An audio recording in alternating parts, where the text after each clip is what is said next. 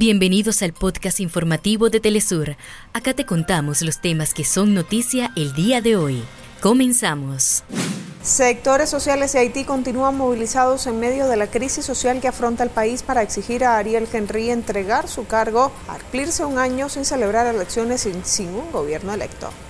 En El Salvador, organizaciones políticas y sociales denunciaron irregularidades durante las votaciones y el conteo de las papeletas afirman que podría ser un fraude electoral.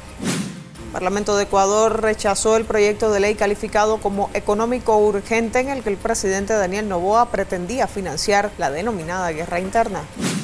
Se cumplen cuatro meses de la operación genocida israelí contra Palestina. La ONU confirma que el 80% de las instalaciones sanitarias en la franja de Gaza han sido afectadas por los ataques israelíes. Tiburones de la Guaira por Venezuela logró su clasificación a las semifinales de la Serie del Caribe luego de derrotar a Federales de Chiriquí de Panamá. En Colombia, el Carnaval de Barranquilla recibió al público infantil como antesala para el inicio de sus celebraciones. Hasta acá nuestros titulares.